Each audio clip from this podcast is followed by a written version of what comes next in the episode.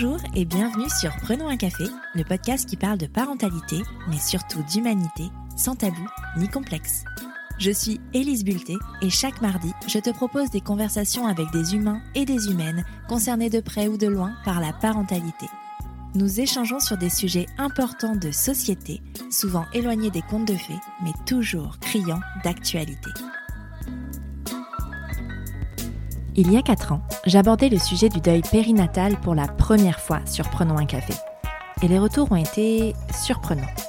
J'ai reçu des messages me disant que c'était cool d'aborder ce sujet, mais si ça se faisait en privé, ça serait plus facile pour les personnes enceintes.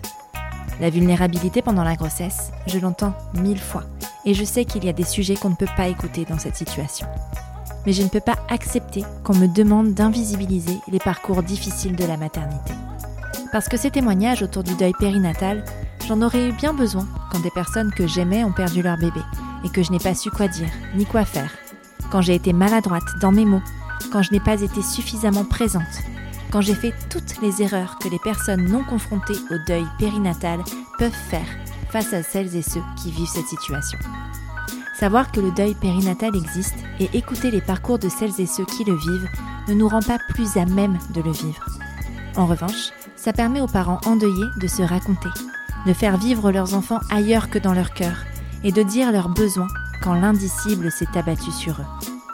C'est en les écoutant que certains et certaines se sentiront moins seuls et que d'autres trouveront les bons gestes pour les accompagner. Ces parcours sont importants et font partie des chemins de parentalité.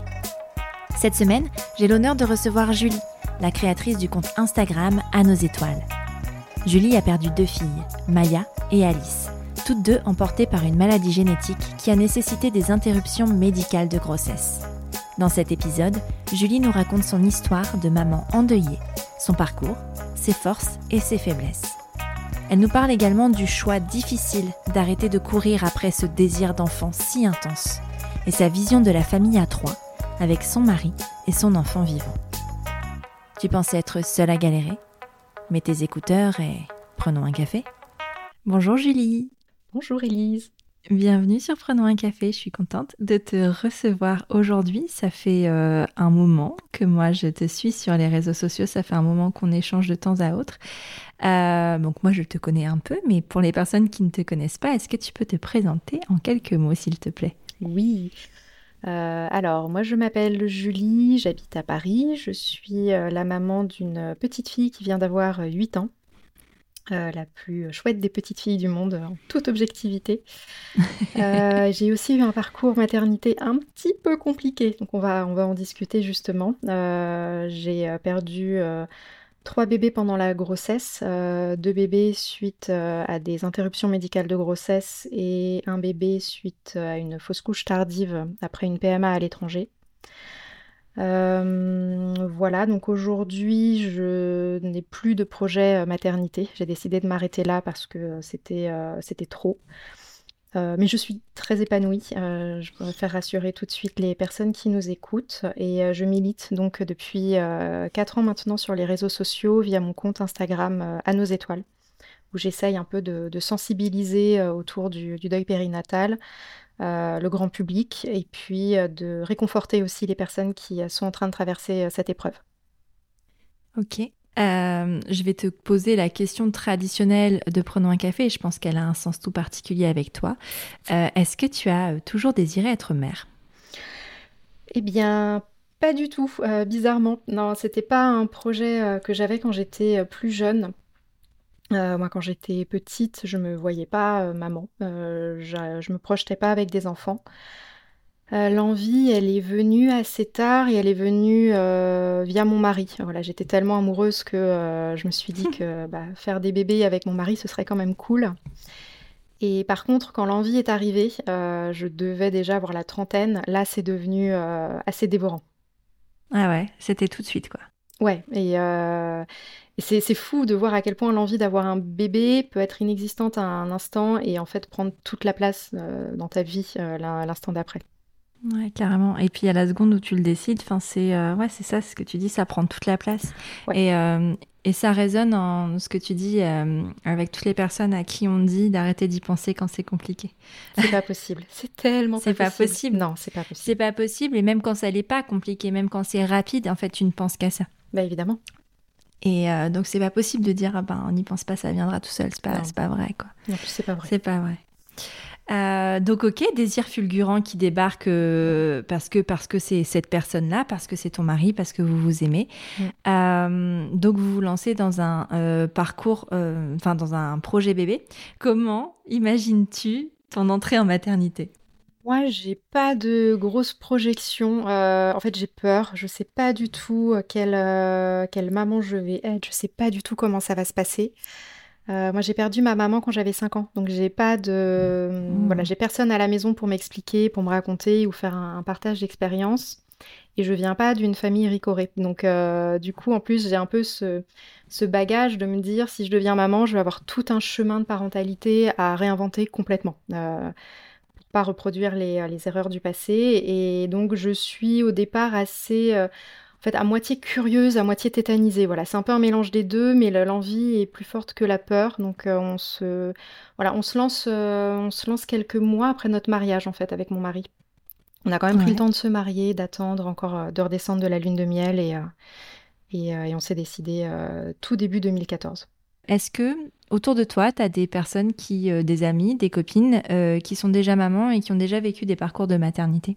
Oui, alors à l'époque, euh, ce qui est drôle, c'est que je suis chroniqueuse sur des sites internet. Donc j'ai commencé par être chroniqueuse sur un, site internet de mariage, un blog de mariage. Euh, et la créatrice du blog a très vite lancé d'autres sites qui sont dédiés très logiquement à la parentalité et à la, vie quotidienne. Et donc, euh, je suis entourée en fait de, chroniqueuses qui sont mamans ou qui sont euh, enceintes. Et c'est vers elles que je vais me tourner en fait pour avoir des informations et essayer de voir un petit peu comment ça se passe et à quoi m'attendre. Ouais.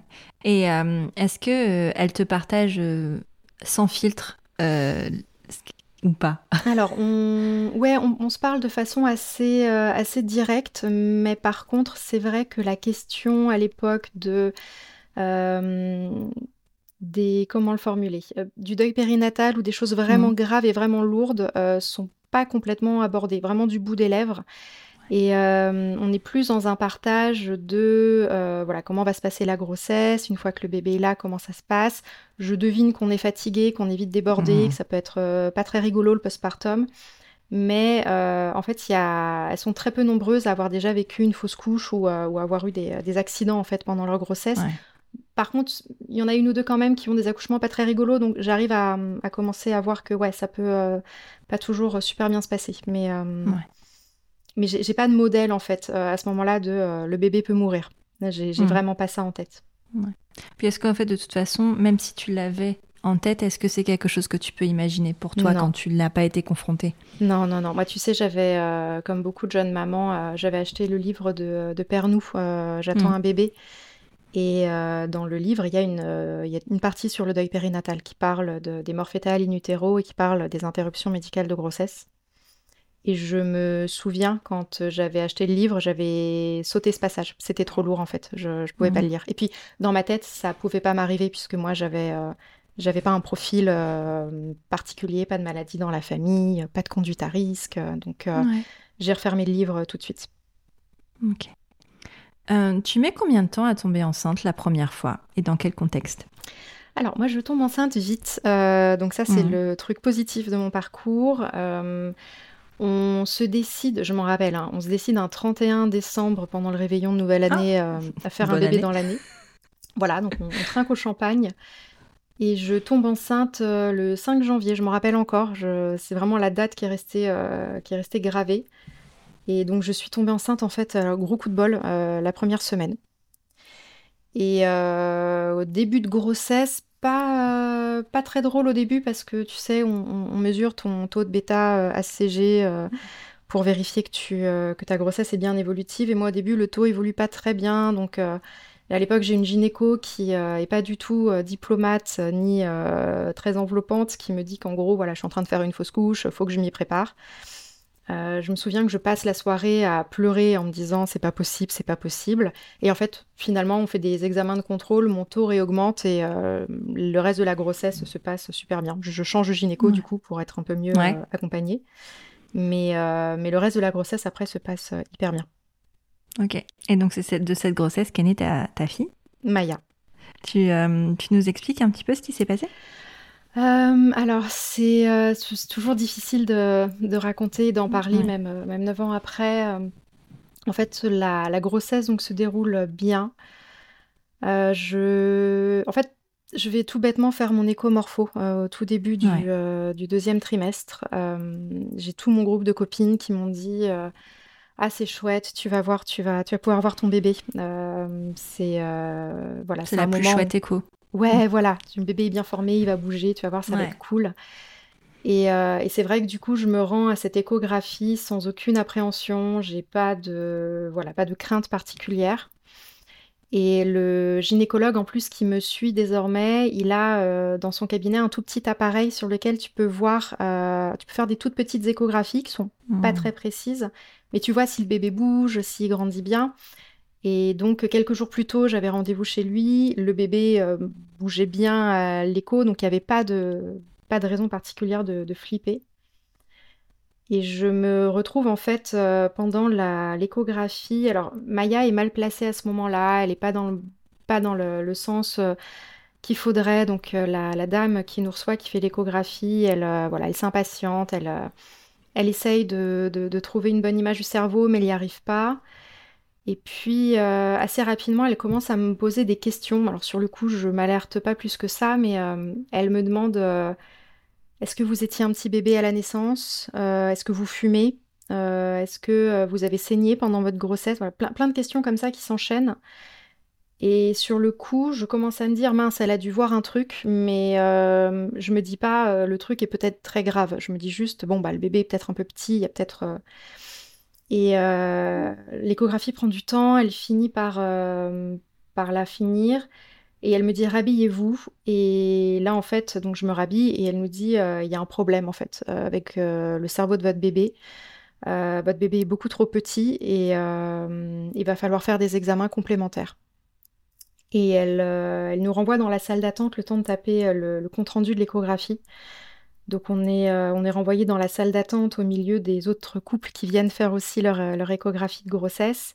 Sauf que euh, la secrétaire met une heure à taper le compte-rendu médical et moi pendant une heure je pleure dans la salle d'attente et j'essaye de pas pleurer pour pas faire peur aux, autres couples qui sont là. et c'est c'est très difficile. voilà. Et on passe une heure comme ça à attendre que le compte-rendu soit tapé. On nous le remet en nous disant rappelez votre gynéco. Et puis, bah, hasta la vista, quoi. Et euh, il n'y a pas plus d'informations, plus de détails que ça? Rétrospectivement, je peux te dire aujourd'hui, avec euh, tout le parcours que j'ai eu, que ça, ça aurait pas dû se dérouler comme ça. Euh, hmm. Parce que c'est une échographiste qui est rattachée à Necker, donc qui connaît les parcours dans les centres de diagnostic anténataux. Hmm. Elle aurait dû nous renvoyer vers eux. Parce que tu lâches pas un couple avec une nouvelle aussi floue, sans plus d'accompagnement et sans plus de bienveillance. Juste ça, en fait, un peu de bienveillance. Et, donc, moi, je rentre chez moi et je passe 24 heures avec un, compte-rendu dont je ne comprends rien parce que les mots ne me parlent pas. C'est du, grec pour moi. Ça ne veut rien dire ce qu'il y a écrit sur le, sur le compte-rendu. Et je passe 24 heures chez moi à pleurer je, pleure, je sais pas quoi faire de moi. Je, suis euh, aujourd'hui, je suis capable de dire que je suis euh, sidérée dans le processus de sidération, mais je euh, voilà, je suis complètement déconnectée de, tout et, je pleure et parfois j'arrête de pleurer et j'arrive à, reprendre mes activités et puis tout à coup je me remets à pleurer. Et ça dure comme ça pendant 24 heures jusqu'à ce que la gynéco me rappelle. Et quand elle apprend que j'ai toujours pas, pas rappelé mon obstétricien de référence, elle pète un câble et elle me dit euh, non, non, mais là, là maintenant il faut le rappeler, c'est très urgent. Et donc là, je commence à comprendre que euh, Scamaya, c'est peut-être très grave et il va falloir effectivement, euh, il va falloir effectivement accélérer. Mais parce que entre les mots flous de, de, la, de la spécialiste de l'échographie et euh, ce, ce, compte rendu que tu comprends pas, est-ce qu'à un moment on t'a dit que, que les problématiques et ce que rencontrait ton bébé ces malformations finalement, est-ce que ça avait un, effet sur la poursuite de la grossesse? Est-ce que toi, pendant ce laps de temps-là, tu imaginais que ta grossesse allait s'arrêter? Alors, du côté de l'échographiste, non, elle n'en a absolument pas parlé. Elle m'a juste renvoyé chez mon obstétricien et dit qu'il faudrait faire des examens complémentaires. Euh, ça, avec toutes mes années de recul, euh, je sais que c'est normal. Euh, tu parles pas mhm. d'IMG de but en blanc à une patiente. Quand tu détectes quelque chose chez le bébé, il faut faire tout un processus d'analyse, d'examen pour comprendre ce qu'est le bébé et voir aussi comment ça évolue. Parce que heureusement, dans mhm. certaines situations, ça évolue favorablement. donc ça, c'est la première chose. Mais ensuite, euh, moi, le premier truc auquel je pense, c'est très grave, mais comme je suis sidérée, je suis pas capable de me projeter, je suis incapable de... Tu vois, j'appelle même pas mon obstétricien, en fait, pour lui demander quoi mmh. faire, donc je suis vraiment dans une, une situation où je suis tellement tétanisée que je ne pense à rien. Et c'est quand je vais rappeler après mon obstétricien et que là, on va être réorienté vers un centre de diagnostic prénatal que je vais commencer à me dire, mince... Euh, euh, bah, il va peut-être falloir effectivement à un moment donné euh, soit se préparer à l'arrivée d'un bébé euh, handicapé, porteur de handicap, quel que soit ce handicap, soit interrompre la grossesse. Mais ça va être dans une deuxième phase où je vais vraiment commencer à me renseigner et je vais aller sur Internet. Tu en parles un peu parce que ton mari était là pendant l'échographie. Oui. toi, tu parles de ta sidération et est-ce que vous arrivez à communiquer entre vous pendant ce moment-là? On communique, mais euh, moi j'ai un mari qui est très euh, pragmatique, donc pour lui, euh, il est sous le choc hein, tout autant que mm. moi. lui, contrairement à moi, il n'est pas arrêté, parce que moi à ce moment-là j'avais un court arrêt pour me reposer. Donc lui, il retourne au travail le lendemain. je crois que lui, il se dit à ce moment-là, voilà, faut qu'on voit, faut qu'on fasse des examens mais il montre pas sa panique, mais je sais parce que je le connais euh, par cœur que euh, il va pas euh, forcément très très bien non plus.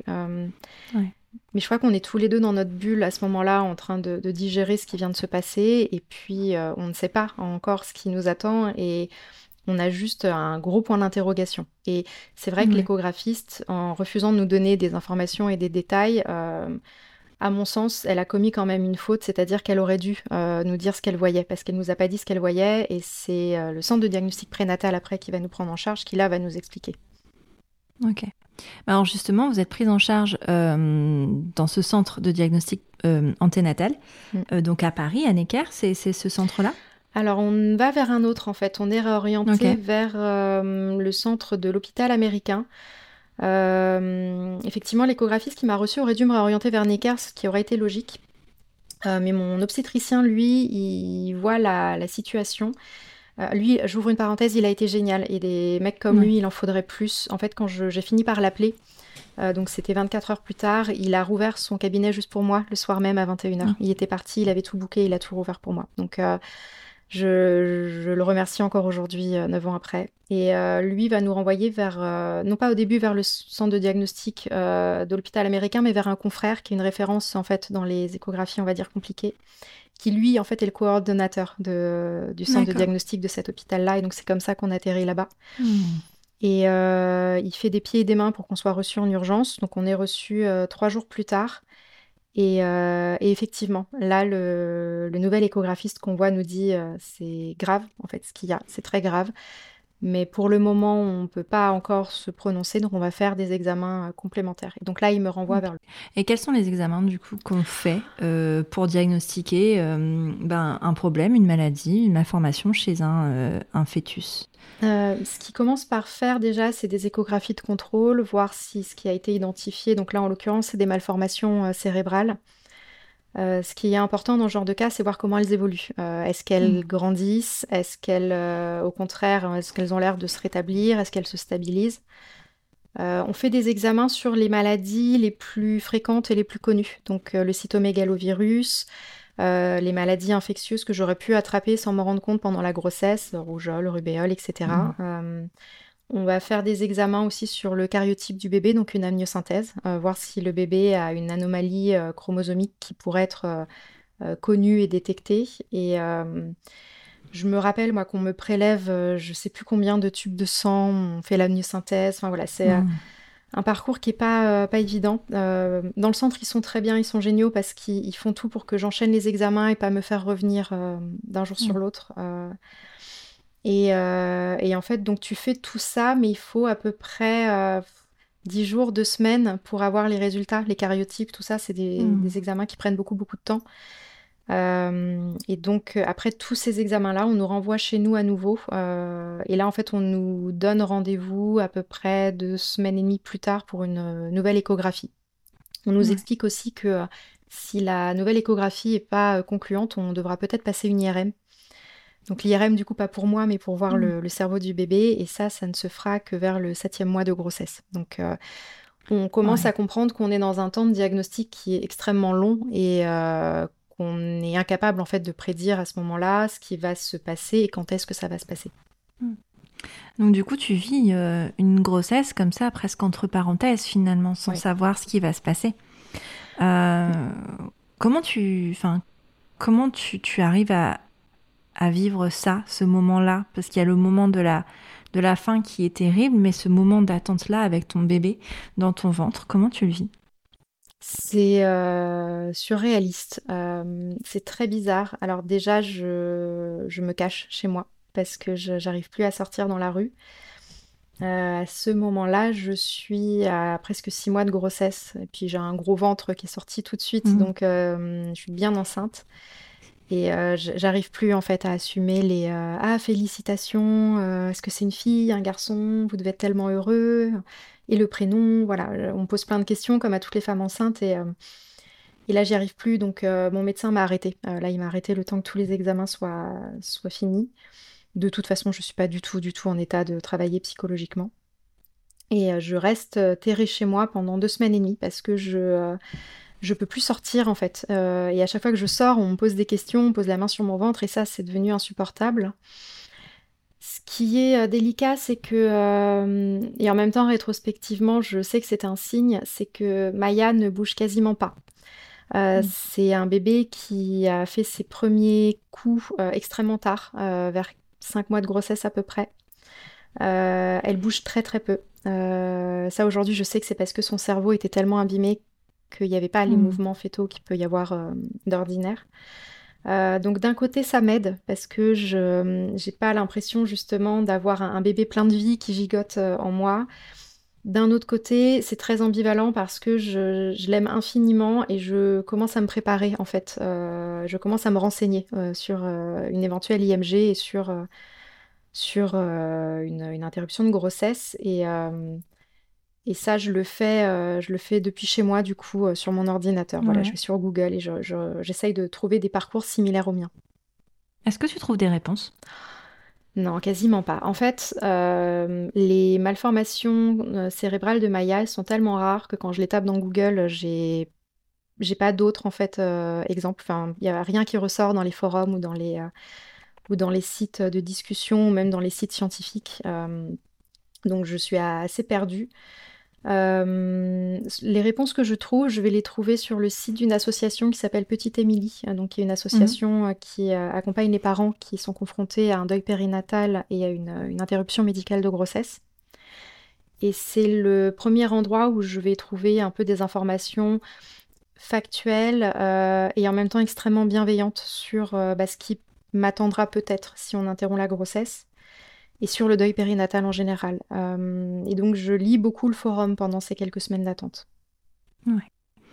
Euh, à quel moment le, le diagnostic finalement euh, final tombe? Au bout de ces deux semaines-là? Ouais, en fait, on retourne faire une, bah, une échographie donc de contrôle. L'objectif, c'est vraiment de voir comment les malformations ont évolué, voir si elles se sont aggravées. Euh, il faut savoir que le cerveau du bébé, vers 4-5 euh, mois, on commence à voir s'il y a des choses qui vont pas, mais euh, il n'a pas encore fini de se former. Et donc il va continuer de se former pendant tout le long de la grossesse. Et donc c'est pour ça qu'on demande aux parents d'attendre aussi longtemps pour faire des échographies, voire des IRM. Et, là, en fait, l'enjeu, c'est de voir si au bout de ces deux semaines et demie, les malformations ont évolué, comment elles ont évolué. Et en fait l'échographiste, donc qui nous reçoit à nouveau, euh, fait son examen dans un silence euh, de mort, enfin sans mauvais jeu de mots, et, euh, à la fin, il nous, dit clairement, voilà, la loi Veil, qui a été votée en 75, vous permet aujourd'hui de demander l'interruption médicale de grossesse par rapport à ce que je vois sur l'écran. et ce qui est, entre guillemets, drôle ou bizarre, c'est que à partir du moment où il commence à réciter le, texte de la loi Veil, je, fais un blackout. En fait, enfin, je, suis là, je suis physiquement là. mais j'ai, en fait, je suis plus là, j'entends plus rien de ce qu'il raconte. C'est mon mari qui m'a fait le, débrief après. donc, on appelle ça de la dissociation. Je, je suis partie mmh. très loin en fait de là. Euh, et, donc apparemment, il nous explique euh, que même si la grossesse se poursuit, euh, dont, on n'est pas sûr parce que les, malformations de Maya sont tellement graves qu'il y a un gros risque de mort fétale in utero avant la fin des, neuf mois. de toute façon, il faudra se préparer à du palliatif quand, mmh. quand j'aurai accouché. Et ça, c'est drôle, mais enfin drôle. Cette information, je l'ai complètement, complètement filtrée. C'est sorti de ma tête. Je crois que je voulais pas l'entendre. C'est intéressant que tu mentionnes la loi Veil parce qu'on l'entend beaucoup euh, pour parler de l'IVG, de l'interruption volontaire de grossesse. Et je sais que tu en as parlé récemment euh, sur Instagram, mais pourquoi euh, Est-ce que tu peux nous dire pourquoi cette loi Veil est fondamentale et pourquoi Enfin, elle est fondamentale aussi pour les IMG et pourquoi ce cadre-là est important? En fait, la loi Veil, c'est vrai qu'on la connaît sous le prisme de l'IVG, l'interruption volontaire de grossesse, mais euh, la loi Veil, en fait, elle a deux parties. Elle a une partie sur l'IVG et elle a une partie sur l'interruption médicale de grossesse. Et c'est la loi Veil, en fait, qui permet aujourd'hui et qui protège l'interruption médicale de grossesse. La loi Veil, elle aurait pu décider qu'au-delà de 14 euh, semaines d'aménorrhée, par exemple, euh, l'IVG est totalement interdite et que donc on n'a plus le droit de pratiquer alors ce qu'on appelle des avortements thérapeutiques, même si le mot est pas très, euh, joli. Euh, on n'a plus le droit d'interrompre la grossesse. Euh, et la loi Veil, ce qu'elle a prévu, c'est qu'au-delà du stade légal de l'IVG, si la santé de la mère est en danger ou si le bébé présente une pathologie qui est reconnue comme incurable au moment du diagnostic, alors dans ce cas-là, on peut demander l'interruption médicale de grossesse.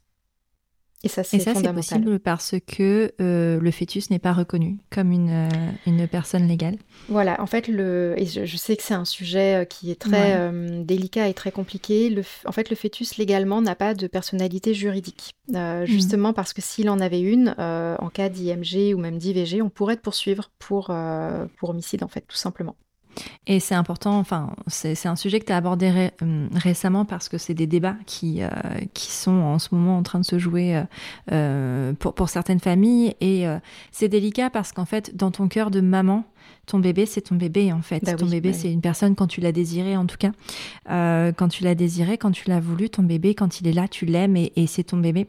Donc c'est vraiment, c'est pour ça que la, la, frontière, elle est, elle est, elle est fine et c'est hyper délicat de parler de ces sujets-là parce que ben dire d'un fœtus qui serait une personne euh, juridique, enfin une personne euh, ouais, juridique, ça, ça, ça rendrait compliqué les choses. Mais pour nous, dans l'émotionnel et dans l'émotion, c'est déjà nos bébés. Et c'est pour ça que le deuil périnatal aussi, il est, il est terrible parce qu'en même temps, nos, les bébés sont pas forcément reconnus en tant que tels, mais en même temps, au fond, ils le sont. Oui, complètement. déjà, les, les, familles en ce moment qui sont... Euh, je, crois qu'il y a eu plusieurs cas récemment qui sont... Mmh confrontés à des situations, en fait, le bébé est mort à cause d'un tiers, euh, d'un accident ou d'une agression. Euh, moi, je comprends à 2000% leur, leur, douleur et leur colère et je, comprends hein, euh, tout à fait qu'elles aient envie de poursuivre en justice les, personnes qui ont provoqué le décès. C'est un débat qui est extrêmement compliqué à l'heure actuelle et moi, mon cœur de maman endeuillée voilà, est en colère et révolté aussi de, de, ce qui leur arrive. Ce qui est compliqué plus euh, largement sur la, façon dont on perçoit le deuil périnatal, c'est vrai qu'on nous a tellement raconté pendant tellement longtemps que c'est pas un vrai bébé très tôt, dès le début de la grossesse, en partie parce qu'il fallait aussi que la loi Veil puisse, euh, puisse être acceptée et puisse être votée. On a tellement répété que c'était juste des amas de cellules, que c'est pas grave, que c'est pas un vrai bébé. Je, pense que ce discours-là, il s'est beaucoup aussi infusé dans l'esprit des gens. Et aujourd'hui, on a du mal à considérer que, oui, ok, la loi Veil existe, ok, le bébé n'a pas la personnalité juridique, mais par contre, une femme qui perd son bébé pendant la grossesse, et ça quel que soit le stade de la grossesse, même si c'est au tout début, euh, bah, elle peut être hyper triste et elle peut vivre un véritable deuil. Et ça, c'est quelque chose qui est parfois difficile à réconcilier quand on essaye de, prendre la parole sur le sujet. Ouais, complètement. Euh, donc, vous avez le diagnostic de Maya. Est-ce qu'il y a une décision à prendre sur l'IMG ou est-ce que c'est quelque chose qui s'impose? Alors on a, on a toujours le choix. Donc on peut choisir d'aller en palliatif ou d'attendre que la grossesse se termine naturellement. L'IMG est toujours proposé mais jamais imposé. ça reste toujours le choix des parents. moi, très honnêtement, à ce moment-là, je, je, me prends un mur. En fait, je suis un peu comme un TGV lancé à 400 km/h face à un mur et je me fracasse contre le mur et je n'ai pas la j'ai pas la ressource en moi de me dire euh, on va continuer la grossesse. Euh, j'ai pas la, ressource en moi de me dire euh, on va essayer d'aller en palliatif.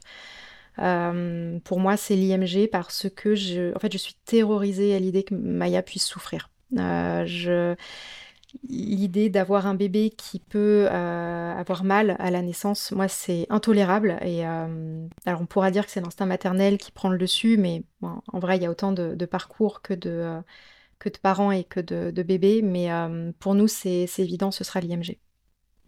Ok. Et alors, comment ça se passe une IMG En tout cas, à ton stade, tu étais euh, dans un stade très avancé de ta grossesse à ce moment-là. Je suis euh, un peu plus de six mois de grossesse. bah alors, du mmh. coup, je découvre à ce moment-là comment ça se passe. En fait, j'avais lu via notamment le, le, forum de Petite Émilie que passé un certain stade, tu devais accoucher. Mais j'ai euh, encore à ce moment-là l'espoir qu'on va m'endormir. Mmh. Euh, dans le sens où, euh, en fait, c'est mon premier bébé. Ça va être mon premier accouchement.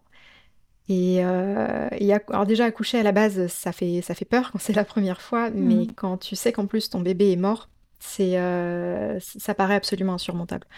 Et il va falloir toute la bienveillance d'une, d'une sage-femme de l'hôpital américain pour venir m'expliquer que bah euh, c'est normal d'avoir peur, c'est normal euh, même d'être terrorisée comme je le suis, euh, mais que Maya c'est mon bébé et que cet accouchement ça va aussi être un moment de rencontre avec elle, même si elle, elle, ne va pas naître vivante et que voilà, je vais être maman avec elle et grâce à elle par cet accouchement. Mais moi sur le moment je le vis pas bien du tout. Ouais. vous devez décider d'une date pour, pour avoir pour l'intervention? Oui, alors c'est l'hôpital qui propose, euh, qui propose une date. On a le, droit, si on le veut, évidemment, d'attendre. Hein. On n'est pas non plus mmh. euh, obligé de, de faire ça dans la semaine. Euh, maintenant, nous, avec mon mari, on est dans le processus de diagnostic depuis plus de trois semaines. Donc, on a qu'une envie, c'est c'est que ça s'arrête. En fait, c'est tellement lourd, tellement d'incertitudes, tellement de chagrin, tellement de, de, de tout, en fait. on a juste envie que ça s'arrête. Donc, on on prend la première date que l'hôpital nous propose, qui est, je crois, de mémoire, euh, trois jours plus tard, et, euh, hmm. et ça nous laisse trois jours du coup pour nous préparer. Ouais. Comment tu te prépares à ça? Est-ce que tu peux te préparer? Non, pas vraiment. Tu, euh, En fait, tu, découvres des, questions que tu n'aurais jamais imaginé te poser un jour. Typiquement, est-ce que tu veux habiller ton bébé? Voilà, est-ce que tu veux habiller ton bébé qui va naître à six mois de grossesse et qui sera mort? Comment tu réponds à cette question? Euh, Est-ce que tu veux organiser des obsèques? Euh, Quel prénom du coup tu lui donnes? Parce que tu peux l'inscrire euh, dans le livret de famille. est-ce que tu as des souhaits particuliers pour l'accouchement? Est-ce que tu veux le voir, ton bébé? Et tout ça, en fait, c'est des questions qui sont toutes les unes après les autres, littéralement insurmontables. Parce que voilà, moi j'ai très peur de l'avoir par exemple et de la prendre dans mes bras et en même temps j'ai très peur de regretter si je ne le fais pas. Euh, je me sens pas prête à aller lui chercher des vêtements de euh, parce que tu, peux commander des vêtements pour, euh, pour bébé extrême prématuré. Euh, je me sens pas capable ni prête à le faire, mais j'ai l'impression d'être une mauvaise mère si je le fais pas.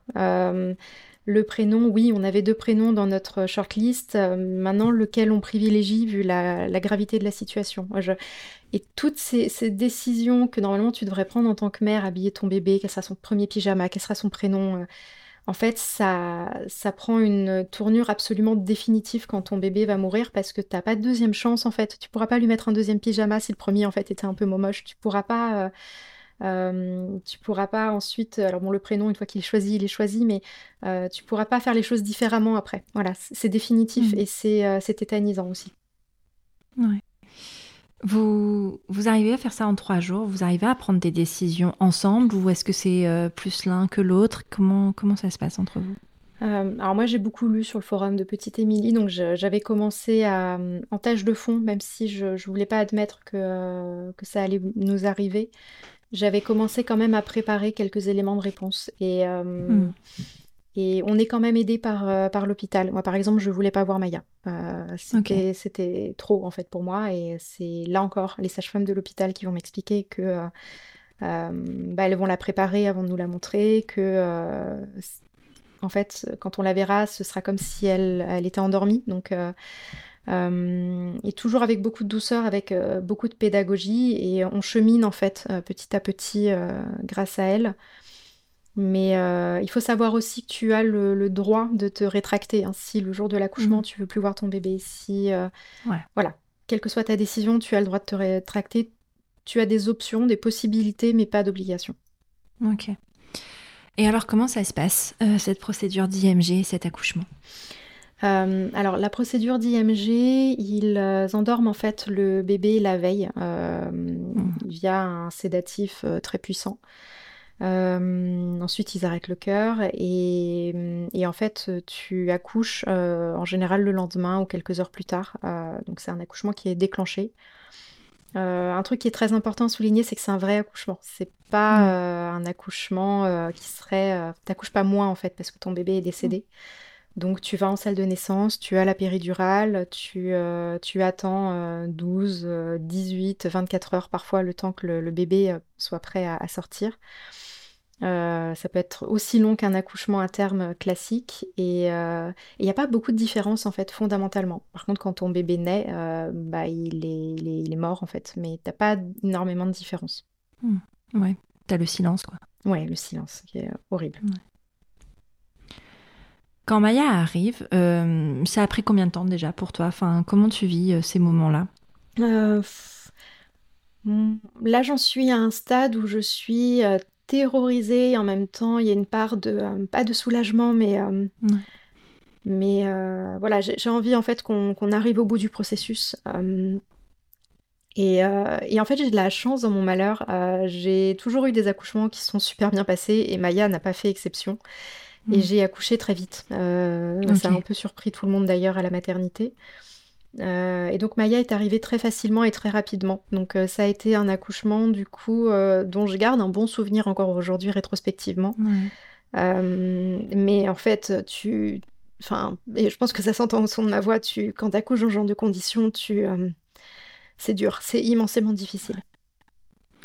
Est-ce que tu entends autour de toi euh, les autres naissances, les autres accouchements? Parce qu'après, bah selon les configurations des maternités, t'entends, mm. t'entends pas. Enfin, ça dépend vraiment des lieux, hein, mais. Bah, t'es en maternité, donc forcément, tu mm. croises euh, à ton arrivée des couples qui viennent accoucher. Tu, en sortant, tu recroises des couples qui partent avec leur bébé et tu entends évidemment des bébés et des euh, et des et des femmes enceintes qui, voilà, dont le bébé va bien.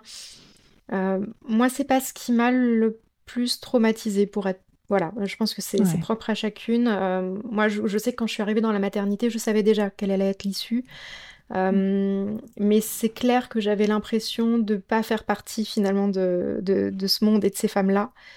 Euh, il y a une anecdote que j'ai déjà racontée, c'est le, premier soir, avant qu'on me ramène dans ma chambre, euh, il y a un changement en fait de garde de sage-femme et euh, les sages-femmes qui arrivent, qui prennent leur garde, ne sont pas celles qui se sont occupées de moi pendant la journée. Mmh. Et, euh, et elles, elles, ne viennent pas me chercher dans la chambre, dans la salle de naissance. Elles ne viennent pas me chercher, elles restent dehors. Et mon mari doit aller les voir plusieurs fois pour qu'elles me ramènent en chambre. Et on finit par comprendre au bout d'un moment, et on le voit de toute façon à la tête qu'elles font quand elles viennent me chercher, qu'en fait elles, mmh. elles, sont, elles sont tétanisées en fait. Elles, euh, elles, ont peur, elles, euh, sont, c'est sans doute des sages-femmes qui n'ont pas été formées et qui, voilà, du coup, elles, euh, elles m'ont ignoré, entre guillemets, c'était pas malveillant, mais parce qu'elles ne savaient pas comment gérer la situation. Et ça, je trouve que ça, ça représente très bien mon séjour à la maternité. Hein. Ouais, dans l'ensemble, tu t'es retrouvée confrontée à des personnes qui qui savaient pas oui, comment te parler, comment te... Ouais. Les... Alors, c'était en 2014. Aujourd'hui, j'ai l'impression que ça commence à bouger un peu, mais en 2014, les soignants étaient très peu, voire pas du tout formés mm. au deuil périnatal. Mais pourtant, il y avait quand même, enfin, il n'y a pas plus de bébés euh, qui décèdent euh, aujourd'hui qu'en 2014. C'est pareil, enfin. Non, mais les, associations et les parents ont commencé à faire plus de bruit, notamment via les réseaux sociaux, à plus se sensibiliser. Tu as aussi une nouvelle génération de médecins qui est en train d'arriver. Euh, je vois mm. que les plus jeunes ont euh, ont envie de, faire différemment, euh, peut-être de faire un peu plus attention, d'être euh, un peu plus dans le, la relation et le soin avec la patiente et pas juste dans le, traitement du corps. Moi, j'ouvre cela dit une parenthèse, à part cet incident-là avec ces sages-femmes, euh, toute l'équipe autour de moi qui s'occupe de moi, en fait, ce sont des personnes qui se sont portées volontaires. Donc, euh, j'ai des sages-femmes merveilleuses qui m'accompagnent pendant l'accouchement parce qu'elles elles sont formées et elles sont euh, consentantes pour m'accompagner. la gynécologue qui s'occupe de moi, c'est la chef de service du service d'obstétrique qui vient elle-même pour m'accoucher. Euh, parce qu'elle est, euh, voilà, est, elle est très consciente de, ce que je suis en train de traverser et, euh, enfin, voilà, c'est une femme merveilleuse que je remercierai jamais assez pour son accompagnement. Donc sur le moment, moi c'est vrai que j'ai de la chance, même s'il y a des maladresses, les gens sont quand même globalement extrêmement bienveillants et surtout ils sont présents avec moi. Et l'entourage Est-ce que l'entourage te parle de parce que c'est quelque chose, enfin, tu vois, pour avoir déjà abordé euh, les, questions du deuil périnatal, c'est quelque chose que j'entends beaucoup et qui a l'air récurrent, c'est que l'entourage ne sait pas, ne parle pas, fait comme si ça n'existait pas. Est-ce que pour toi, ça a été ça aussi? L'entourage, en fait, euh, c'est drôle, entre guillemets. Enfin, en fait, c'est pas drôle, mais euh, on en parlait justement avec, avec Sophie de Chivray la semaine mmh. dernière et et, c'est vrai que ce que tout le monde dit, c'est que finalement, le pire dans le deuil périnatal, c'est pas forcément le pendant, c'est l'après. C'est quand tu reviens dans la mmh. société euh, civile euh, sans ton bébé. Euh, moi, je dis que c'est un peu comme être dans une espèce d'immense partie de gaslighting géante. C'est-à-dire que tout le monde prétend que tu n'as pas été enceinte. Tout le monde prétend que tu n'as pas accouché.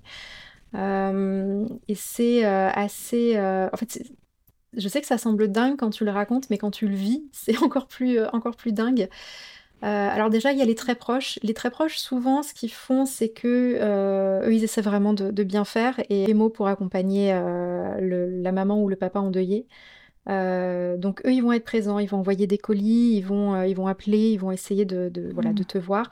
Tu en as évidemment qui vont disparaître dans la nature. Ça aussi, malheureusement, c'est une, une, constante. Moi, il y a des gens, ils m'ont plus jamais appelé. Voilà plus jamais de signe de vie. Euh, euh, ça fait partie, voilà, de, ça fait partie de la vie. Il y a des relations comme ça qui résistent pas à ce type de, fracas. Euh, mais par contre, tout l'entourage un peu que j'appellerais périphérique, c'est-à-dire les, les, connaissances, les collègues, les moins proches, et parfois certains très proches, mais qui sont vraiment particulièrement mal à l'aise, ça n'a pas existé. Et euh, c'est d'une violence absolument inouïe. C'est-à-dire que moi, par exemple, tu vois, quand je reprends le travail, euh, quelques mois plus tard, j'ai été en congé maternité. Personne ne me parle de ce qui m'est arrivé. Personne ne... Euh, je, pas ne me pose de questions, mais du coup, tu vois, à force de pas en parler, t'as pas non plus d'espace pour le réconfort. Donc personne ne prend en compte ce qui m'est arrivé. Et en même temps, ce qui est très perturbant, c'est que j'ai à cette époque-là une collègue qui est particulièrement mal à l'aise parce que malgré tout, les gens savent. Et, mm. donc, elle me fuit euh, comme la peste. Et tu te retrouves des fois dans des situations où tu as l'éléphant au milieu de la pièce, en fait. Voilà, c'est arrivé, mais on prétend que c'est pas arrivé, mais tout le monde sait que c'est arrivé. Et c'est toi, finalement, le parent endeuillé, qui te retrouve à devoir porter le poids de tout ça. C'est-à-dire euh, ne pas surréagir, parce que si tu te mets à surréagir de façon qui serait euh, jugée irrationnelle, on va te dire que c'est toi qui délire. C'est pathologique, c'est ton deuil qui se passe pas bien, normalement il faudrait passer à autre chose, etc. etc. Euh, ne pas non plus surréagir en mettant les gens mal à l'aise, parce que toi, la dernière chose dont tu as besoin, c'est de mettre les gens mal à l'aise à ce moment-là, et puis, euh, et puis essayer de trouver du réconfort là où tu le peux. Et c'est très compliqué parce que parfois, quand tu parles en plus de ce qui t'arrive aux gens, euh, tu te retrouves toi en situation de devoir les réconforter. Donc c'est oui. c'est une espèce de, spirale infernale, et c'est pour ça que les parents deuillés sont autant seuls, c'est qu'ils ont beaucoup de mal à avoir des, des proches qui en fait, qui prennent soin d'eux, euh, en reconnaissant mm. pleinement ce qui leur est arrivé et en leur laissant l'espace euh, d'être triste. Tu sais, moi, euh, et j'en ai déjà parlé dans les épisodes précédents ou autour du deuil périnatal, mon objectif avec ces épisodes, c'est au-delà de ramener du moi aussi chez les personnes qui vivent cette situation, c'est aussi informer les parents qui ne le vivent pas. Parce qu'en fait, enfin les parents, les gens qui ne vivent pas le deuil périnatal pour qu'ils aient un peu plus de clés en fait pour accompagner les personnes qui vivent le deuil périnatal. Et je pense que c'est important pour ça aussi pour que euh, pour briser la solitude des parents endeuillés parce qu'en fait je pense que de toute façon quand tu le vis pas tu peux pas comprendre ce que c'est. Et et, et, et, je peux comprendre qu'on n'ait pas les mots parce que moi j'ai été dans cette situation où j'avais pas les mots il y a très longtemps et où euh, j'avais tellement pas les mots que j'ai eu ces réactions de fuite aussi parce que je ne savais pas parce que je comprenais pas et parce que j'arrivais pas à, à, assimiler. Mais je pense que si j'avais eu du contenu ou si j'avais entendu quelqu'un qui n'était pas part de mon entourage raconter et expliquer ce dont, qui cette, ce, dont il, il ou elle avait besoin, en fait, ça aurait été beaucoup plus simple pour moi d'être à ma juste place d'aidant, d'accompagnant dans cette, dans cette difficulté. Et c'est pour ça que c'est important pour moi de, d'en parler. Et c'est, enfin, c'est, oui, pour euh, montrer que ça existe, certes, montrer que ces enfants euh, existent aussi, euh, mais aussi montrer que, ben, donner la parole aux parents endeuillés, c'est aussi leur permettre d'expliquer ce dont ils ont besoin, même si il n'y a pas une réaction type face à un parent endeuillé parce que chaque personne est différente. Mais euh, c'est important de dire que ben en fait il faut en parler, il faut parler de ses bébés, il faut parler de fin de, de, de, ce qui est arrivé. En tout cas, si la personne a envie, a envie d'en parler aussi. Mais, euh, mais c'est vraiment euh, d'expliquer ça qui est important. Oui, complètement. Parce que parce que c'est trop, enfin, c'est double peine en fait finalement. Mmh, complètement. Mais euh, tu sais, moi je dis souvent que si j'avais pas été concernée par le deuil périnatal, j'aurais été celle qui ne sait pas quoi mm. dire et qui fuit et qui... Euh, euh, on n'a pas les clés en fait. Le, problème du deuil périnatal, c'est que comme on n'en parle pas, personne n'a les clés finalement pour savoir comment se comporter. c'est aussi pour ça que souvent les gens se réfugient dans ce que j'appelle les petites phrases. J'avais fait à l'époque sur mon compte une série qui s'appelait Le bingo du deuil périnatal où je revenais justement sur toutes ces petites phrases qui sont en fait des automatismes. Euh, c'est des petites phrases qui sont souvent très blessantes. Vous en ferez d'autres. C'était pas un vrai bébé. Il faut passer à autre chose, etc., etc. Mais en même temps, c'est des phrases qui, je pense, sont des refuges pour les gens qui les prononcent. Parce que quand tu es face à une détresse euh, en face de toi qui est tellement immense que tu sais pas comment y répondre et qui te met aussi mal à l'aise, euh, bah, tu, te réfugies dedans. et c'est hyper important de sensibiliser pour aider les gens à aider. Ouais, c'est pour ça que enfin ce genre d'épisode, euh, moi je pousse absolument pour ça. C'est ça doit pas être écouté seulement par les personnes concernées, mm. parce qu'au final les personnes concernées elles savent, elles n'ont pas besoin. enfin elles ont besoin de d'entendre que d'autres personnes traversent mm. euh, la même chose parce que c'est important aussi, mais elles n'ont pas besoin qu'on leur explique. Mm. Elles savent. Alors que les autres personnes ne savent pas, et c'est à elles finalement qu'on a plus besoin d'expliquer. Oui, complètement. Mais c'est quand même toujours un peu dommage que ce soit à toi qui vit une souffrance, de devoir expliquer aux gens comment ils doivent réagir face à ta souffrance, tu vois.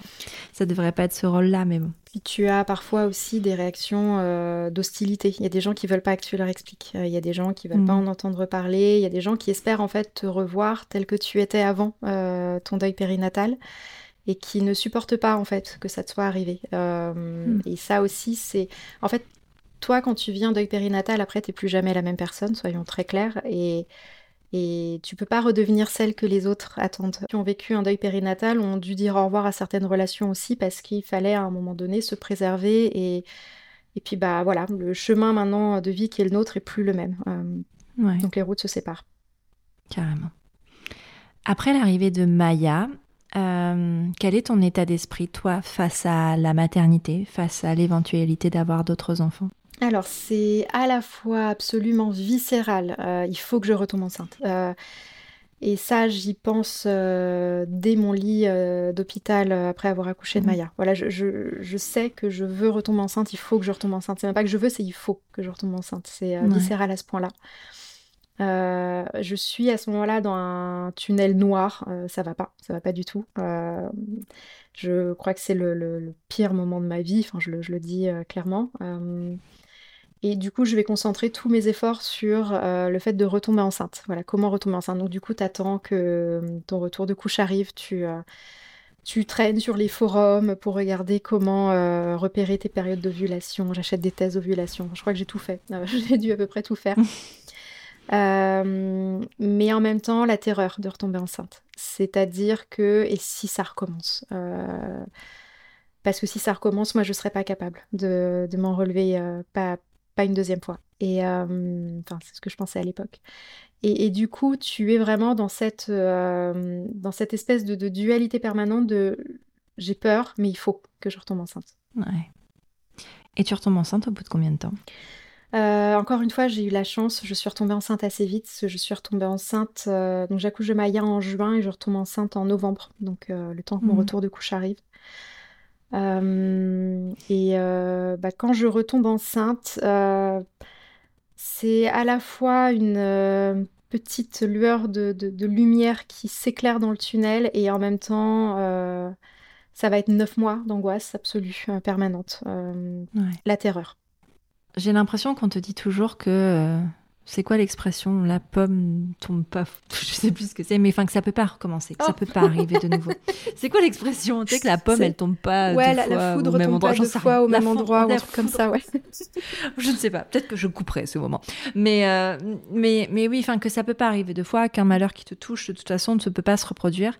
Mais dans une grossesse d'après, bon, tu vas nous prouver que c'est pas le vrai. Euh, mais cette grossesse d'après, qu'elle aboutisse euh, à un bébé euh, vivant et en bonne santé ou pas. Euh, à quoi elle ressemble cette grossesse d'après? Enfin, c'est... bah, c'est une grossesse dans laquelle tu as enlevé littéralement toute forme d'insouciance et d'innocence. J'ai pas d'autre mm. façon de le, formuler. C'est-à-dire que tu sais qu'à tout moment de la grossesse, ça peut s'arrêter. Et tu sais qu'il n'y a pas de justice. Tu sais qu'il n'y a pas de raison. Il n'y avait pas de raison ni de justice la première fois. Tu n'as pas mérité la mort de ton bébé la première fois. Euh, et donc en ayant ça en tête, euh, bah, c'est des grossesses qui sont euh, extrêmement anxiogènes, dans lesquelles il est difficile d'avoir des moments de respiration et des moments de douceur. Il y en a heureusement. Mais là où dans une grossesse classique, en général, tu vas quand même être plutôt enthousiaste ou, ou enjoué, tu vas te projeter. Là, c'est des grossesses où se projeter, ça prend une toute autre signification. Par exemple, quand est-ce que je commence à acheter des vêtements pour le bébé? Parce que euh, si on annonce à nouveau quelque chose, euh, que quelque chose ne va pas, qu'est-ce que je fais? Euh, Quand est-ce que je commande la chambre du bébé? Parce que à nouveau, si quelque chose ne va pas, qu'est-ce que je vais faire avec tous ces meubles sur les bras? Voilà. Et, et en même temps, moi, je sais qu'une des premières décisions que j'ai prises, c'est faire une liste de prénoms. Mmh. Parce que si quelque chose se passe, je veux savoir quel prénom mettre dans la case de l'état civil. Voilà. Et c'est une grossesse qui est je, crois que c'est indescriptible, tu peux pas euh, décrire euh, ce que tu ressens, mais c'est neuf mois en apnée en fait. T'arrêtes de respirer. Et est-ce que tu respires quand le bébé arrive? Quand le bébé arrive, ouais. quand le bébé est là, ouais. Ça pourrait aussi être, euh, tu vois, une angoisse qui continue hein, par la suite. Alors ça continue par la suite. ça continue par la suite parce que moi je me rappelle quand ma fille est née, j'avais des flashs assez puissants de Maya. parce que je le dis souvent, il n'y a rien qui ressemble plus à un bébé qui est mort à la naissance qu'à un bébé qui dort. Et, euh, mmh. et puis, euh, c'est des bébés qui sont sœurs, donc euh, qui se ressemblent. Ah, et tu as une résurgence traumatique ou qui arrive avec des, des flashs. ça peut être difficile à gérer. après, moi, j'ai la chance d'être. Alors, je, suis de nature anxieuse à la base, donc je suis un peu en mmh. hypervigilance tout le temps. mais j'ai la chance de ne pas vivre de dépression de postpartum à ce moment-là. Donc, quand, quand ma fille naît, c'est à la fois douloureux parce que ça me rappelle que Maya n'est plus là. Voilà, ça, signe le truc. Mm. Maya ne sera plus jamais là. Et c'est une nouvelle étape de mon deuil. Et, euh, en même temps, c'est. Euh, voilà.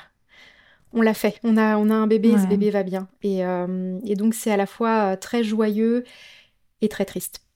Ouais. Oui, surtout qu'en plus, c'est une petite fille aussi. Oui, c'est une petite fille aussi. Et.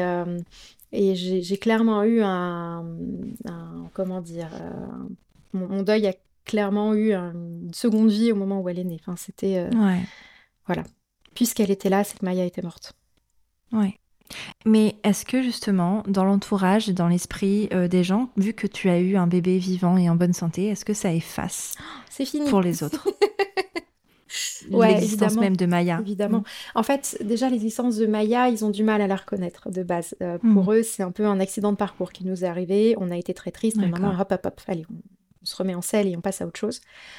Euh, c'est un peu le discours euh, ambiant à ce moment-là. Et donc le fait que notre fille euh, naisse vivante, c'est bon, tout est réparé. Et, souvent, au contraire, les parents qui ont perdu un bébé et qui en accueillent un nouveau vont être très vulnérables à l'arrivée de ce nouveau bébé, faire revenir le, traumatisme de, la mort du bébé d'avant. Mais clairement, pour les gens, c'est bon, voilà, c'est réparé. maintenant qu'elle est maman, tout ira bien. Ouais, et elle doit forcément être heureuse. Est-ce que tu as, ah, reçu une injonction à, ce bonheur ah bah, On la reçoit toutes. Hein. oui, mais à des degrés différents peut-être. Ah, moi, je pense que mon degré, c'est plus... Euh, ça répare maintenant. Donc euh, voilà, le mm. deuil est fini, oublié, effacé. Euh, alors que techniquement, ma fille naît un tout petit peu plus d'un an après la mort de Maya. Donc le deuil, j'y suis encore. Il y a aussi du côté plutôt, là, cette fois-ci, des soignants, une forme de méfiance. C'est-à-dire qu'il y en a plein qui s'attendent à ce que je sois donc traumatisée, à juste titre, et qui vont surinterpréter tout ce que je fais avec mon bébé euh, sous le prisme de ça.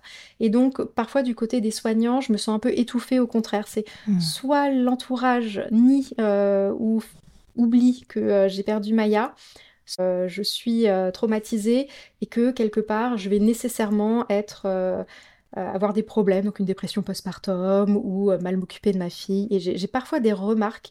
Donc euh, je fais un gros tri aussi à ce moment-là dans, mon mmh. dans mon cercle de médecins. parce que le dernier truc dont tu as besoin à ce moment-là, c'est d'être mis sous une loupe avec des médecins qui scrutent pour vérifier si tu n'es pas en train de, de, de, faire n'importe quoi avec ton bébé. Donc c'est très désagréable. Oui, j'imagine. Je précise qu'évidemment, on ne fait aucune de ces remarques à mon mari. C'est vrai, oui, toujours bah la mère. Je referme la petite parenthèse. Moi, je veux, bien qu'on la laisse un peu ouverte, la parenthèse. On peut, on peut, la, bien. peut la garder ouverte, hein, c'est parce que ça me poursuit encore aujourd'hui. Euh, euh, oui, bah, le, trauma du. Je pense que les, traumas dans, la maternité en général, et en tout cas, moi, ce dont je peux parler dans le, deuil périnatal, euh, moi, on me, on me, sort encore, même aujourd'hui, que, par exemple, ce qui m'est arrivé, c'est parce que je voulais pas vraiment être mère. On n'a jamais, jamais, jamais dit à mon mari que euh, si on avait perdu Maya et puis par la suite euh, Alice, euh, c'est parce qu'il se sentait pas prêt à être père. Et pourtant, il me semble, j'ai fait quelques études de biologie, en tout cas au collège, il me mmh. semble qu'il est à moitié co-responsable des, des, gamètes qui ont, euh, qui ont créé notre bébé. Donc, euh, mm. euh, tu as souvent un discours un peu culpabilisateur qui te met un peu la tête sous l'eau. Voilà, si tu as perdu tes bébés, c'est parce que c'est toi qui as un problème.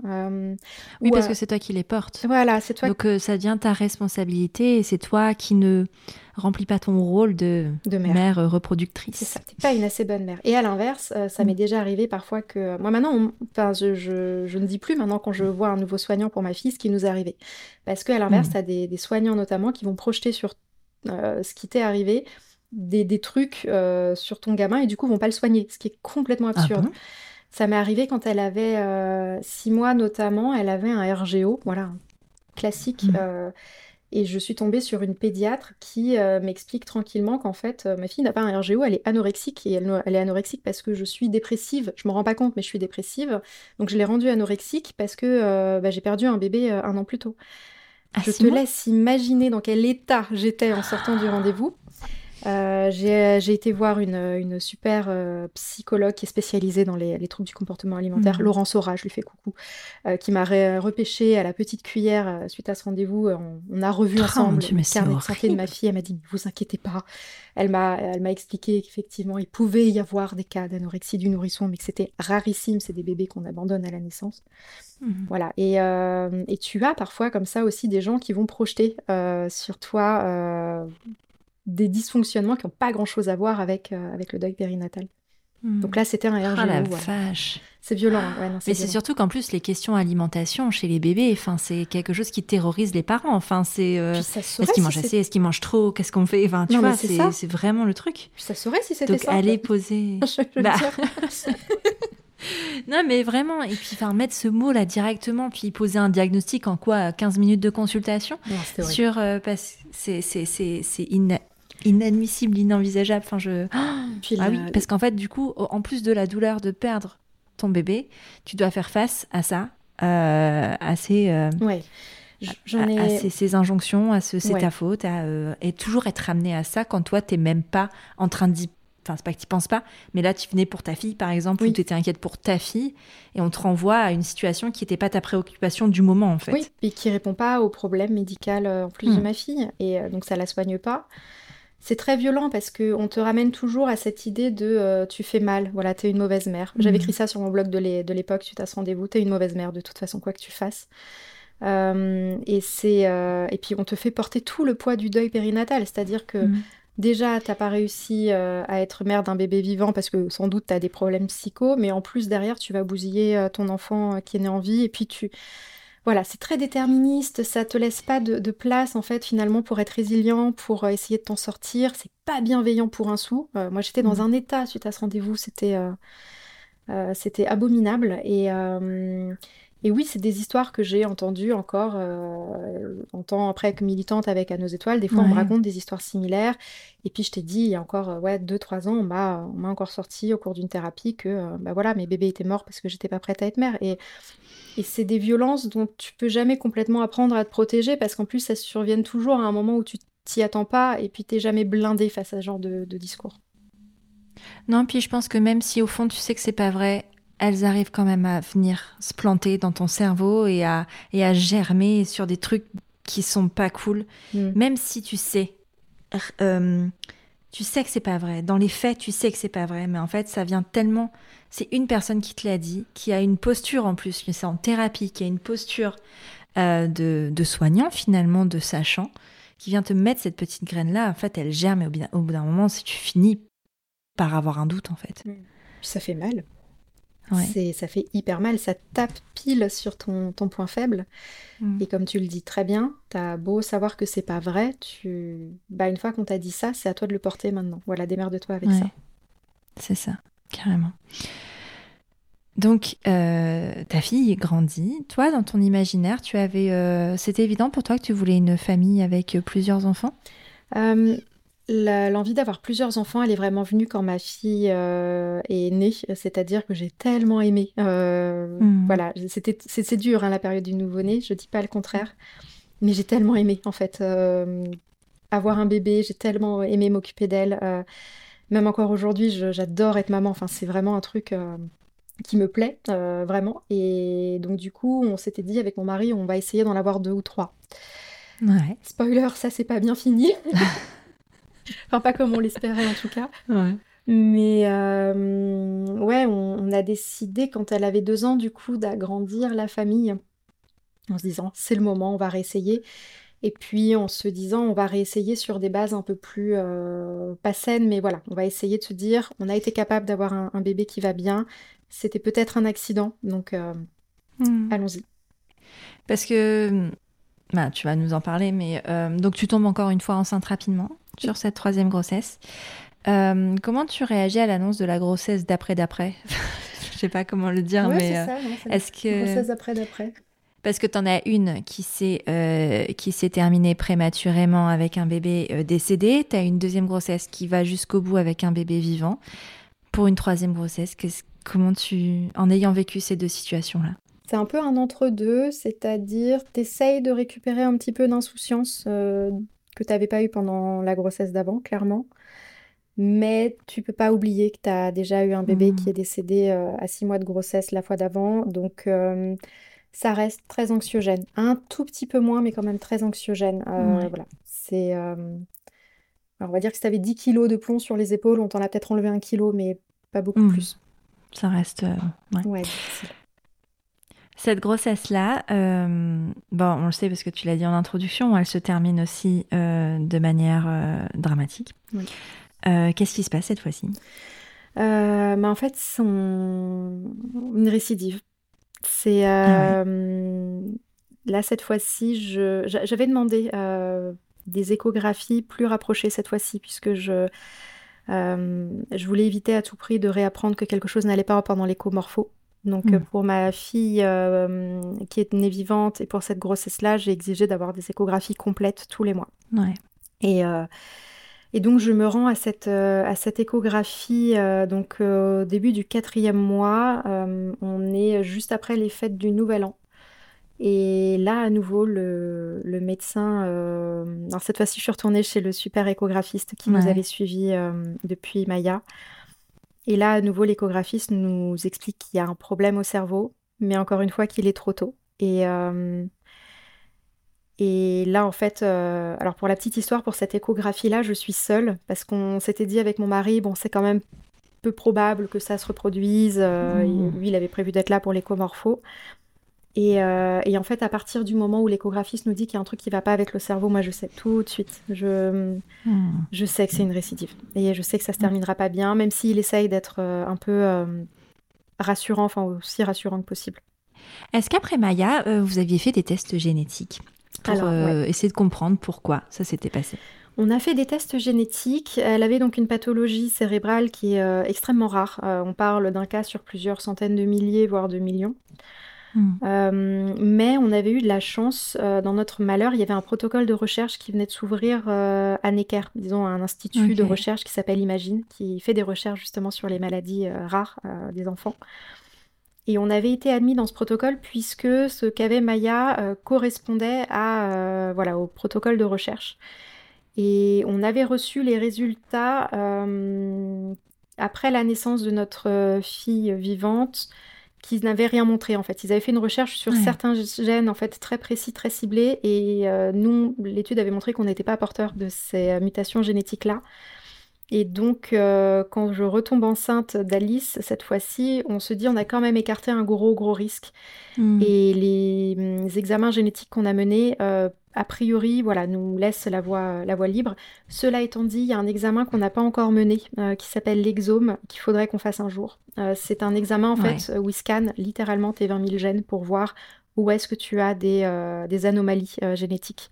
Parce que ce que Alice euh, avait, est-ce que c'était la même chose que Maya du coup? Identique. exactement la même ouais, En fait, euh, quand on voit les premières malformations, on est début janvier, donc euh, au quatrième mois, c'est beaucoup trop tôt pour voir comment ça évolue. Mm. Et on refait donc une échographie à nouveau quasiment un mois plus tard. et là, en fait, cette fois-ci, ce que l'on voit à l'échographie, c'est exactement ce qu'avait Maya au même, au même stade. et c'est exactement la même chose. Et c'est une c'est des malformations, encore une fois, qui sont trop rares pour être le fruit du hasard, pas une deuxième fois. Ça, c'est pas possible. Mmh. Donc, on sait aujourd'hui qu'on est porteur d'une anomalie génétique. Et alors, euh, est-ce que euh, les termes sont, euh, les termes, les délais sont les mêmes que pour Maya? Est-ce que vous devez attendre aussi ces trois semaines, enfin deux trois semaines entre les échographies pour voir comment ça mmh. évolue? Ouais. On attend, euh, on attend pareil deux trois semaines. Euh, on refait des examens à nouveau euh, complets pour encore une fois essayer d'écarter toute maladie qui serait qui serait connue. Mmh. on refait des examens, oui, et puis la seule différence, c'est que comme cette fois-ci les malformations ont été détectées plus tôt, on est capable de, demander l'IMG un peu plus tôt. Mmh. Ça console pas de grand chose pour être très honnête. Hein. J'ai accouché de Maya un peu plus de six mois, j'ai accouché d'Alice un peu, je crois, tout pile cinq mois. Euh, je me rappelle que j'étais pile sur le seuil euh, de, mm. euh, de viabilité parce que j'ai pu mm. avoir mon congé maternité. Mais ça rend pas les choses moins douloureuses et moins difficiles. Non. Vous aviez parlé de l'arrivée d'une petite sœur avec votre fille. Oui, ah oui, oui, elle avait, elle avait deux ans et demi à ce moment-là. elle comprenait hein, qu'il y avait un bébé dans le ventre de maman, elle comprenait qu'il y aurait un petit frère ou une petite sœur à hauteur de, de, son âge. Euh, je crois que c'est les moments qui sont peut-être les plus difficiles quand tu perds ton bébé, que tu as déjà des enfants et qu'il faut que tu leur expliques. Euh, c'est une situation qu'on a revécue quelques années plus tard, quand elle avait 5 ans, quand j'ai fait ma fausse couche tardive.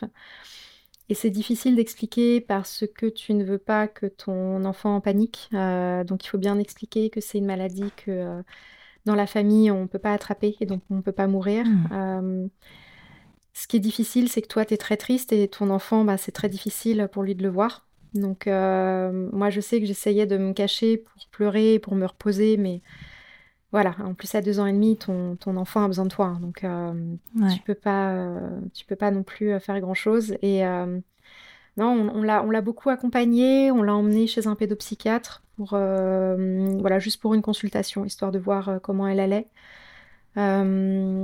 Je crois qu'aujourd'hui, elle a bien intégré cette histoire-là. Euh, quand elle nous en parle, elle nous en parle de façon très, euh, très simple, très naturelle. Euh, voilà, elle nous dit souvent, bah, je, sais que tu as eu plusieurs bébés avant et après moi, et je sais qu'ils n'ont pas vécu. voilà, mais moi je suis là et ça c'est chouette. Voilà, donc elle arrive à nous en parler avec beaucoup de, mm. de, douceur et de bonheur. Ok. Euh, donc euh, Alice euh, arrive parce que vous faites mm. le choix, enfin le choix finalement c'est pas vraiment un choix, hein, mais vous prenez cette décision de l'IMG. Alice arrive. Est-ce que les questionnements que tu avais pour Maya sont les mêmes, à savoir est-ce que je vais la voir, ce choix de, petits vêtements, tout ça, est-ce mm. que ça a le même impact chez toi? Euh, en fait, le chemin a été balisé avec Maya, donc euh, on refait, euh, voilà, finalement on avait décidé de la voir, on n'avait pas pris de vêtements particuliers, on n'avait pas organisé d'obsèques, ça nous avait plutôt bien convenu, donc on refait, en fait, on reprend les mêmes décisions. Je crois que cette fois-ci, en ça, c'est un peu plus simple, voilà, j'ai peut-être moins de questions à me poser. Par contre, l'accouchement, j'ai une crise de panique avant d'entrer dans la salle d'accouchement parce que je sais exactement ce qui m'y attend. Et, et, en fait, ça rend pas le, le parcours médical plus simple. Ouais. Oui, parce que tu connais les émotions et euh, tu sais à quel point elles sont douloureuses et donc t'as pas envie d'y retourner. C'est ça. Et après ça, euh, là tu as, tu as ton congé maternité d'un troisième enfant qui est plus long d'ailleurs. Mm. Euh, tu as droit à ce congé maternité plus long. Que obtenu, parce que c'est ton troisième enfant. Mm. tu vis ce congé maternité, c'est quoi les réactions autour de toi? Parce que quand ça t'arrive deux fois, enfin, comment ça se passe? Bah, je crois que le, peu de personnes autour de moi qui n'étaient pas encore tétanisées devient tétanisées. Mm. Euh, après, suite à Maya, on avait quand même fait un grand tri, malgré nous, hein, mais on avait quand même eu un grand tri dans nos relations. Donc, euh, du coup, on est peut-être mieux entouré cette fois-ci. Euh, non, cette fois-ci, je crois que les gens savent vraiment plus quoi dire. C'est-à-dire que tous les mots un peu d'encouragement ou d'espoir qu'ils pouvaient avoir en nous disant bah, voilà, vous allez pouvoir redevenir parent, tout va bien se passer, il euh, n'y a pas de raison que ça se hmm. reproduise, là maintenant c'est fini. Euh, tu peux plus consoler euh, un couple qui perd son, son deuxième bébé en, disant bah il n'y a pas de raison, tout ça. Donc moi ce que je remarque et ce qui me frappe la deuxième fois, c'est que finalement les réactions sont un peu les mêmes quand même que la première fois. Et je rebascule à nouveau dans une espèce de grande machinerie ou euh, de gaslighting géant où tout le monde prétend que j'ai pas été enceinte. Euh, je rentre de congé mat et j'ai une collègue qui me demande si j'ai bien profité du beau temps, par exemple. tu vois, ce genre de choses. Pas vraiment. Et, euh, du coup, là, cette fois-ci, ce qui prime, la première fois, tu vois, je m'étais beaucoup remise en question. c'est vrai que je m'étais. j'avais beaucoup douté. Je m'étais dit, mais peut-être que c'est moi qui gère pas bien. Peut-être qu'effectivement, j'en parle trop. Peut-être mmh. que, euh, bah oui, c'est vrai que nos mères et nos grands-mères euh, perdaient beaucoup plus euh, de bébés pendant la grossesse, donc avant qu'on ait les échographies, les progrès de la médecine, peut-être qu'il faudrait que je, sois un peu plus forte. Et pour Maya, j'avais fini par me convaincre parfois que c'était moi en fait qui était trop fragile ou trop sensible. Et là, ça recommence. Et là, cette fois-ci, c'est la colère qui va prédominer. C'est là où je me rends compte que je suis pas trop fragile, je suis pas trop sensible, c'est juste que les gens euh, ont un gros problème avec euh, le fait d'entendre parler de deuil périnatal, que finalement quand ils me demandent de pas en parler, c'est d'abord pour eux qui me demandent de pas en parler, c'est pas pour moi, c'est pas pour que je me sente mieux, c'est pour eux ne pas mm. être confrontés à, un inconfort euh, qui serait trop gros pour eux. Et, là cette fois-ci ça a été la colère. Ouais. Et là cette fois-ci Est-ce que tu fais J'en parle. Ouais, et tu en as parlé. c'est à partir de là que tu as, commencé à en parler sur, les, sur Internet? Ouais. Sur les réseaux? En fait, j'avais un blog à l'époque et euh, je parlais de deuil périnatal, mais tu vois, par exemple, je mentionnais pas que j'avais fait une IMG. J'avais hmm. peur du jugement, j'avais peur de d'attirer les mauvaises personnes sur mon site, j'avais peur de plein de choses. Et euh, là, quand c'est arrivé pour euh, Alice, j'en ai parlé. Voilà, et j'ai parlé ouvertement d'interruption médicale de grossesse. Et j'ai commencé à être un peu plus en colère ou en tout cas offensive quand j'écrivais des articles pour sensibiliser. D'ailleurs, ça se ressent dans les écrits que j'ai publiés à l'époque. Euh, parce que cette fois-ci, euh, j'ai décidé de pas moi m'adapter aux autres, mais j'ai décidé que c'était aussi aux autres. Euh, alors peut-être pas de s'adapter à moi, mais d'accepter d'être sensibilisé. Mais par contre, j'ai compris qu'il mm. allait falloir faire un travail de sensibilisation, les amener là, parce qu'on ne peut pas les amener là en claquant des doigts. Non, carrément, complètement. Ton désir d'enfant à ce moment-là, il se situe comment Enfin, comment il est? Très compliqué. J'ai très envie d'avoir au moins un deuxième enfant vivant. Euh, mais là, à ce stade-là, les seules options qu'on a, c'est euh, l'étranger. C'est partir euh, ah pour faire un, enfin pour profiter d'un don de gamètes. parce que là, en fait, ce qu'il faut savoir, c'est qu'en France, tu peux profiter effectivement d'un don de gamètes, mais alors les parcours d'accès aux dons ou de diagnostic préimplantatoire sont très codifiés. C'est pas évident d'y avoir accès du tout. Ça prend énormément de temps. Euh, donc euh, avec mon mari, nous on fait le choix d'aller à l'étranger, euh, sachant qu'en plus à l'étranger, je rentre pas dans les détails, mais tu as des protocoles en plus d'examen de maladie sur les embryons qui mmh. sont fécondés in vitro, qui sont beaucoup plus poussés qu'en France. Et nous, après notre parcours, ça nous rassure énormément.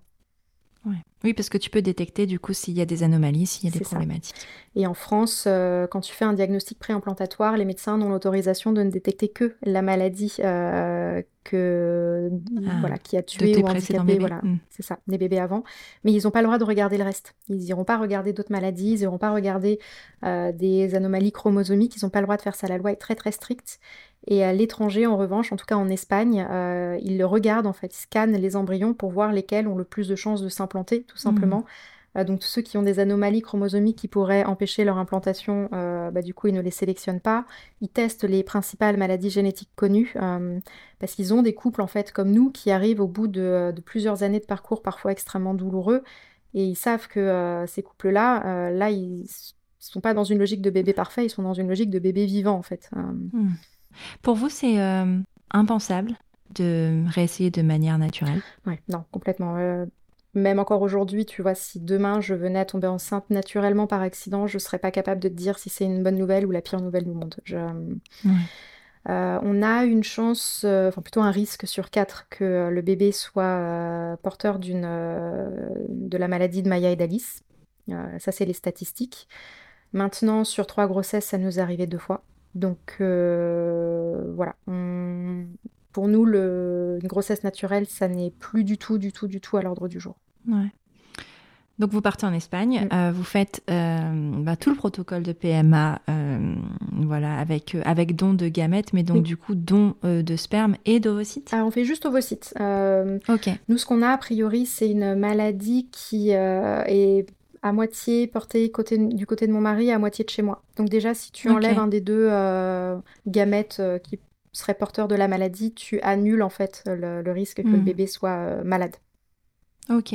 Oui, donc en fait, c'est vraiment, enfin, c'est euh, des statistiques qui sont toutes petites en fait, qui vous arrivent. Ah oui, non, on, a, on aurait mieux fait de jouer au loto. Hein.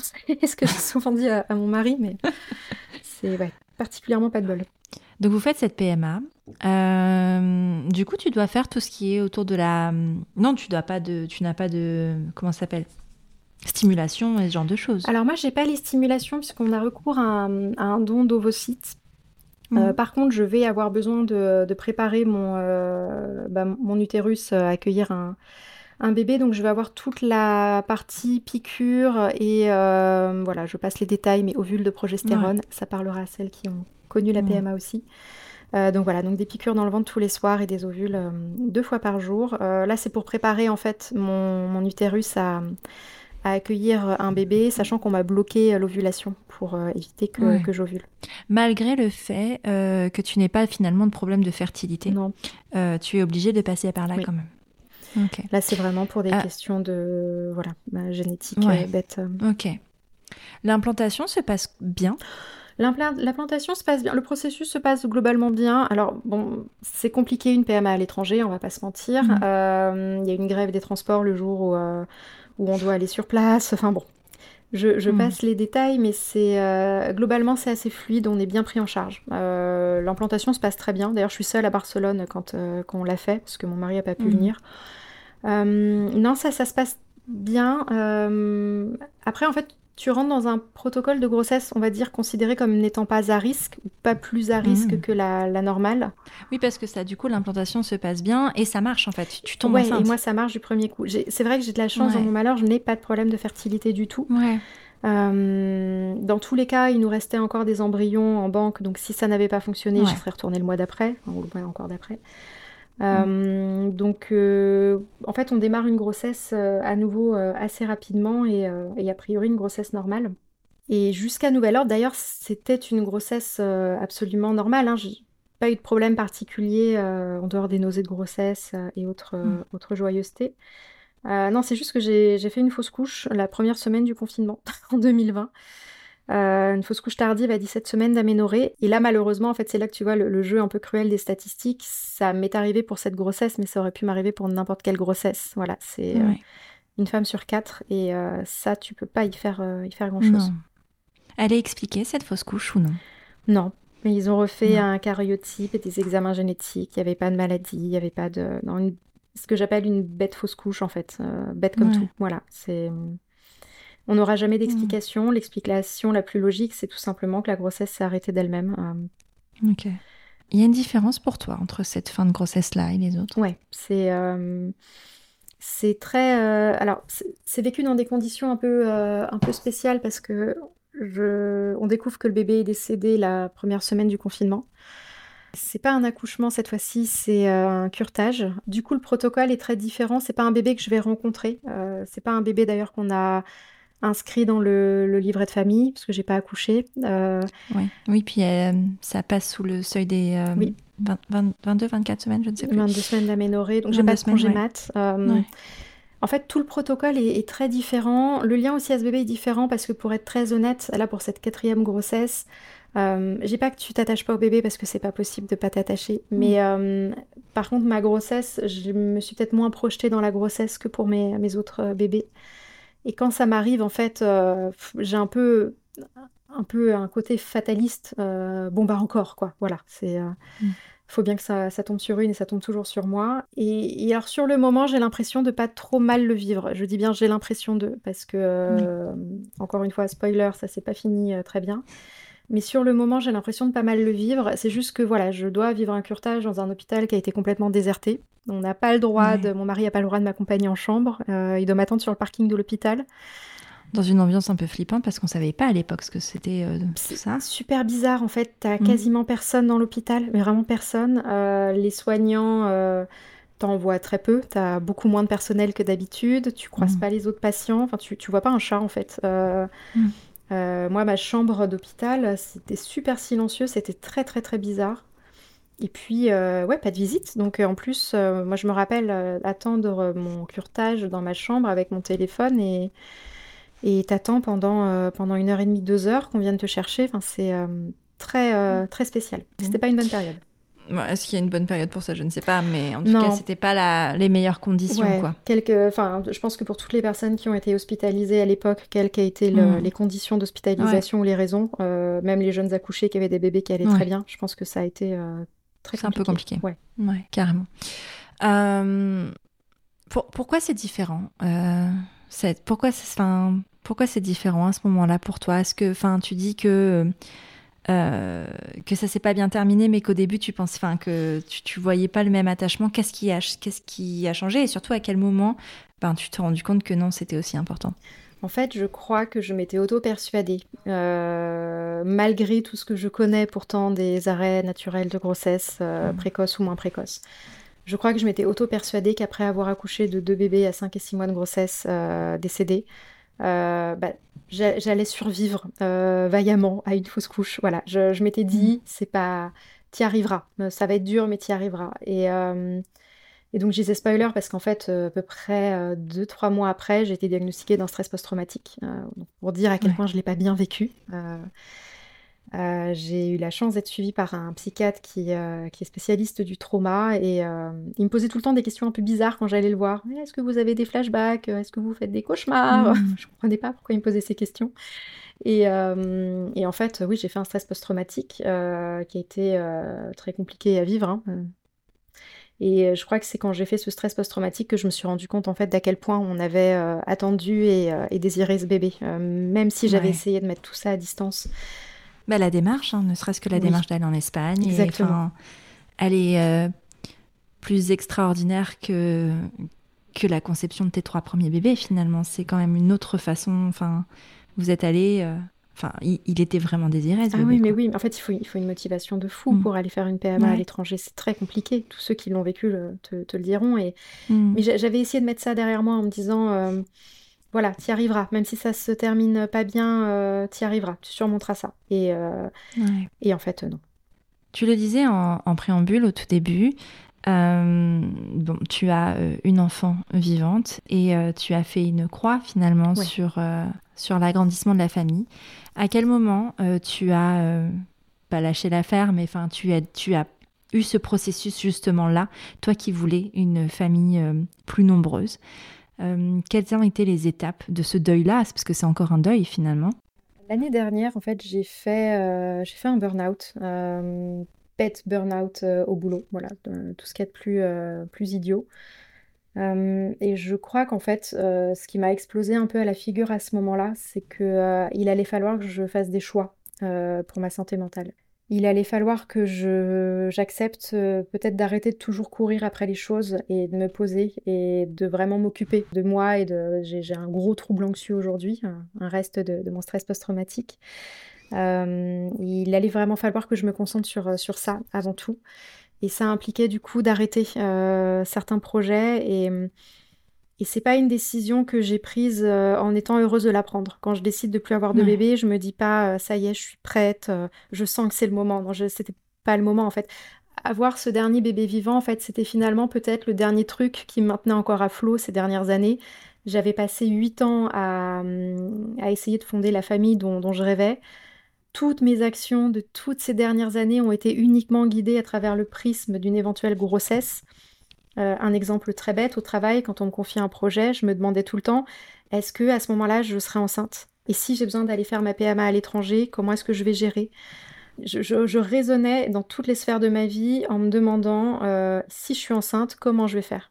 Et c'était par rapport au boulot, par rapport à mes hobbies, par rapport à mes vacances, euh, dans mes sorties entre amis, ça occupait littéralement toute la place. Et, et le jour où en fait je me rends compte que si euh, je prends pas plus soin de ma santé mentale, finalement je, je vais pas tenir et donc il faut que je fasse un choix, c'est un crève-cœur absolument inimaginable. Et, et j'ai mis, euh, je crois que j'ai mis 18 euh, mois à me faire à l'idée que, euh, voilà, j'allais plus être mère, mais que ce serait OK, que je serais heureuse. Et ça, c'est très récent, ça date de l'été dernier. C'est très, très, très neuf.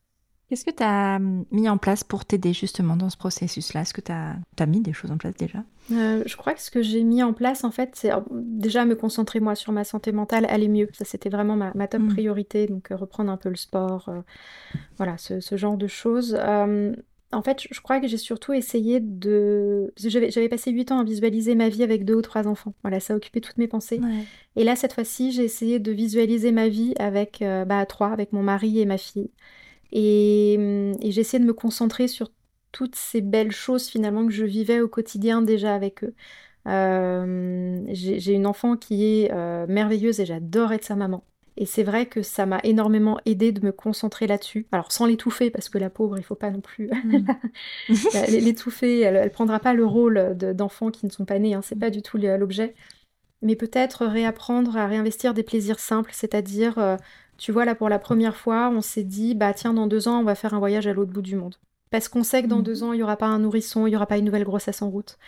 Euh, au travail, quand on me confie un nouveau euh, dossier, de me dire oui, je le prends parce que de toute façon, euh, je vais m'amuser à travailler sur ce dossier.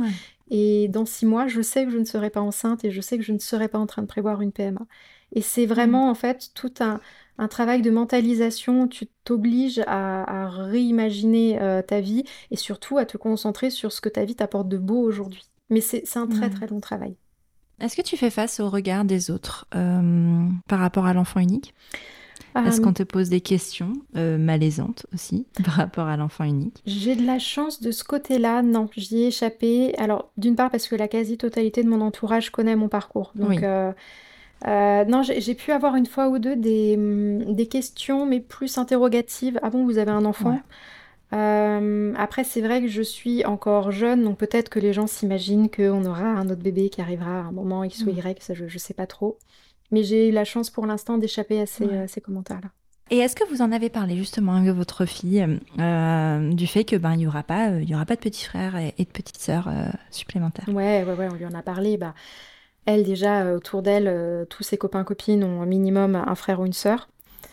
Euh, donc elle nous a pendant très longtemps demandé un frère ou une sœur, mais comme elle sait qu'on a déjà essayé d'agrandir la famille et que bah, les bébés sont morts, elle n'a pas ce rapport où elle, elle, exige un frère ou une sœur. Elle sait voilà, que mhm. papa et maman ont essayé.